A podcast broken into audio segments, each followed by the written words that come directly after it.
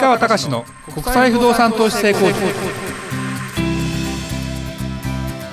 皆さんこんにちは。市川隆の国際不動産投資成功塾。ナビゲーターの吉川良子です。この番組は株式会社国際不動産エージェントがお届けしております。市川さんこんにちは。はいこんにちは。国際不動産エージェント代表の市川隆です。えっ、ー、とそうだね。もう行きますか。今日はね。はい、えー今回は50歳からの人生をどう生きるか市川隆が語る。50歳から60歳をどう生きたか何が大きく変わったかというテーマです。お願いいたします。はい、このあの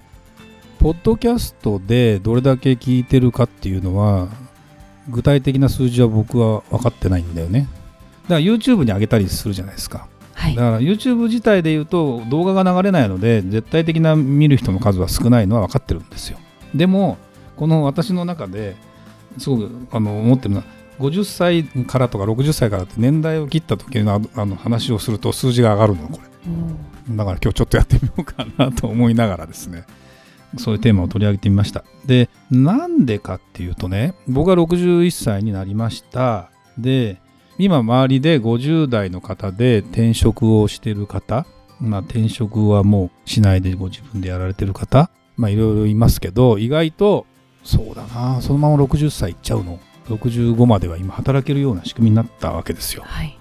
まあ、再雇用みたいな話で定年は60歳ですよという会社は結構まだまだいっぱいあって。でただ再雇用を希望した場合給料は下がるかもしれないけどあの65まで企業はその人を再雇用してねと。しなさいっていうよりもしてねなんだな多分。っていうのがあって割とそのまんまあの65まで行ってる人も多かったり行こうとしてる人も多かったりしててでただ逆に今度50ちょっとの方でも転職されたりする方もいたり、起業する人はあんまり多くないかな実際は。と思いながらですね50歳からの人生をどう生きるかっていうことをちょっと言っとくとです僕がうんリクルートコスモス辞めたのが、まあ、もうリクルートコスモス名前じゃなかったけどね48歳です。でその時に、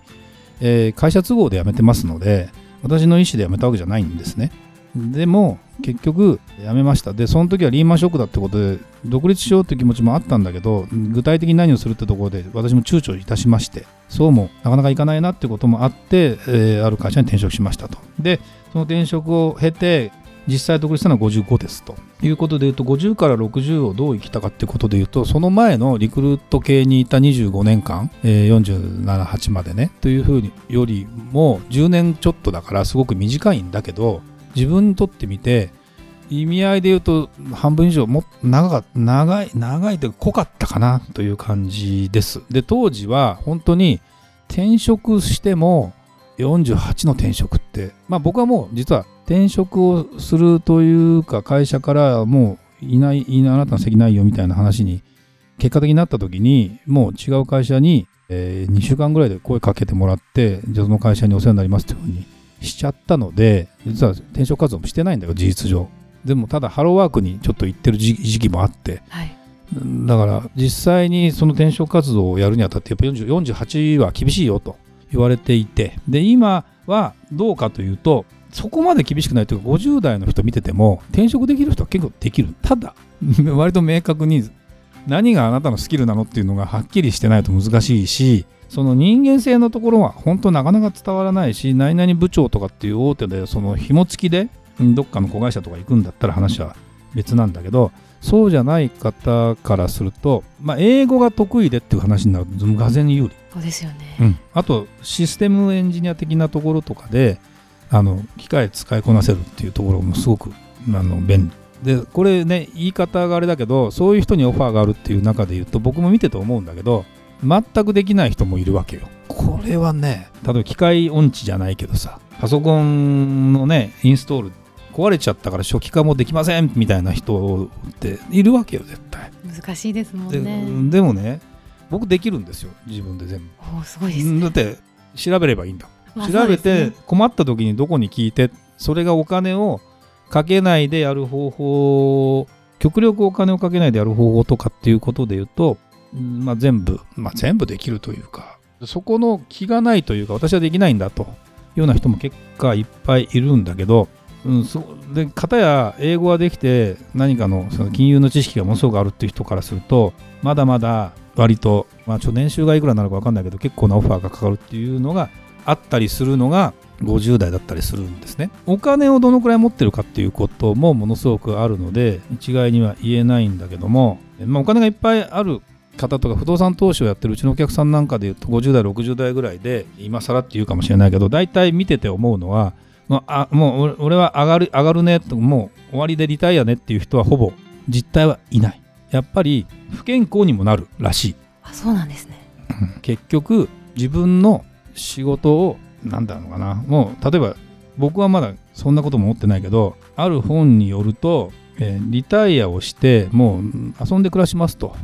言って、えー、人間はそのままどうなるかというと飽きるらしいよ。3年ぐらいで飽きるらしい。そういうもんなんですね、うん、だから生涯現役でいるとまあもちろんなんだろうな働き方っていうことでいくと昔の忙しさっていうか体力的にもなかなか難しいとか例えばいろんな意味でその自分の家庭とかにも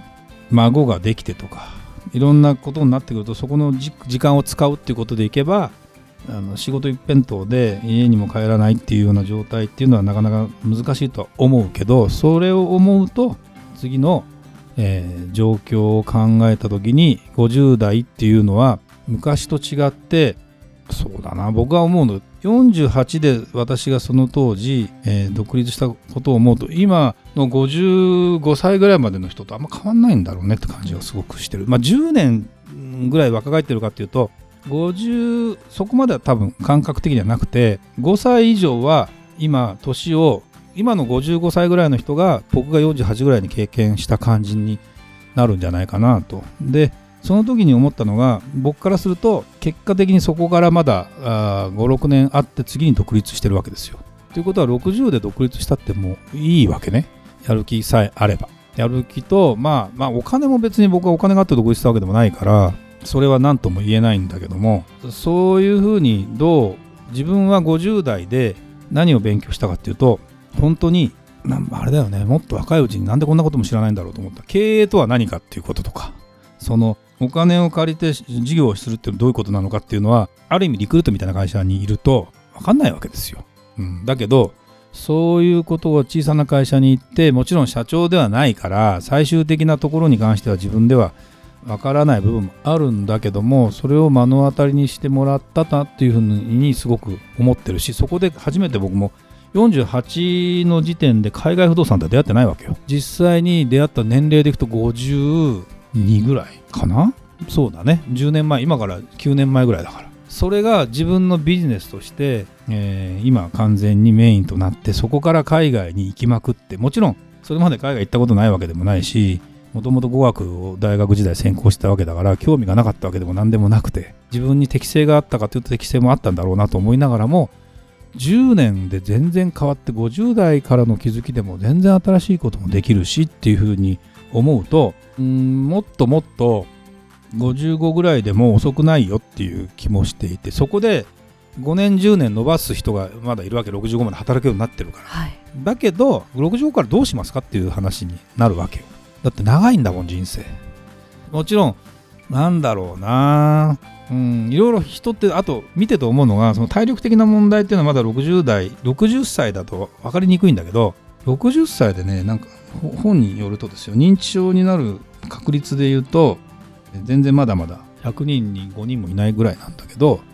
80になった時に 30%, は30なんだって。ああそんな上がるんですね、うん、ってことは3人に1人になるわけ。で僕が今ねうちの父親が80超えてやっぱりちょっと認知症が入ってきたなっていうことでえー、最後90歳まで、まあ、生きたけど最後の5年間ぐらいは結局、まあ、半分寝たきりじゃないけどもやっぱり僕のことも分かんなくなってたなっていうふうに思ったりするとやっぱり、まあ、もちろん薬が出てくる出てこないとかねいろんな世の中変わってきたりするかもしれないけどその間に自分の中で何をしたいかというともちろん今仕事で言うと60歳超えてます。でも現役の社長やってます。で会社もまだまだちゃんと、まあ、大きくなるのかな。どうか別としても75ぐらいまでは本当にバリバリ自分で現役にして行かなきゃいけないんだけどもそこの間に会社がちゃんとしっかりしてたら後継者も作ってた。あと15年ぐらいですよ。でただその後どうするかっていうと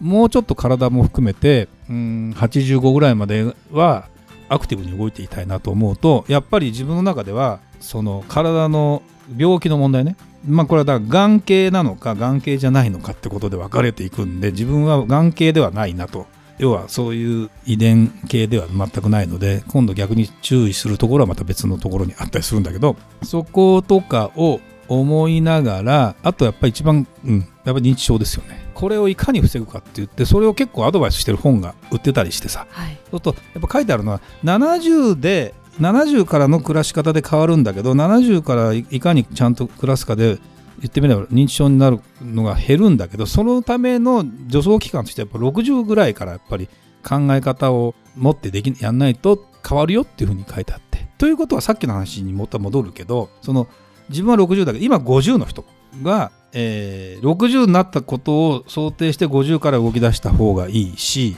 っていうふうに思ったりして自分が動いてきたことを考えるとまだまだ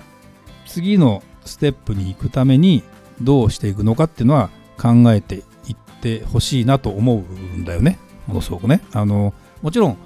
でその中の理由として子供がまだが小さいからあのそんなリスク取れないんだっていう言い方はするけど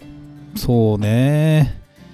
まあ実際にはその人がそれそれはね全然あんま関係ないと思うの実際自分でやってと思うんだけど。それの問題というよりもやっぱりうんもっと先のことまで考えてやった方が楽しいんじゃないかなという気はものすごくします。あのやっぱり現に多分60ぐらいまではいい会社に勤めてる人で出世している人なんかはあのまだいい路線になるけど突然ある日突然はいあなたっていう風になったりするからねだからその時にショックを受けないでやっていくために本当にどうしていったらいいんですかっていうことなんかはものすごく考えるいい機会じゃないかなと僕は思うのでぜひね50歳になった方に関しては今から6070をどう生きるかっていうふうに考えてみてほしいなという気がものすごくします。突然やっぱり来たりするからね。でもこうないとなかなか考えないっていうのもあるのでぜひねちょっとその辺りはそういう機会を持って考えていただけたらなというふうに思います。本当にでもこの生き方で僕は変わってくると思うし見た目も含めてどんな形でこの10年で随分変わるかなって僕は思いますんでそれだけをまず言っておきたいな。自分も含めてねあのまだまだ私は若いよっていうことを言いながら頑張りたいなと思いますけどというとこです。はいありがとうございました。それではまた次回お会いしましょう。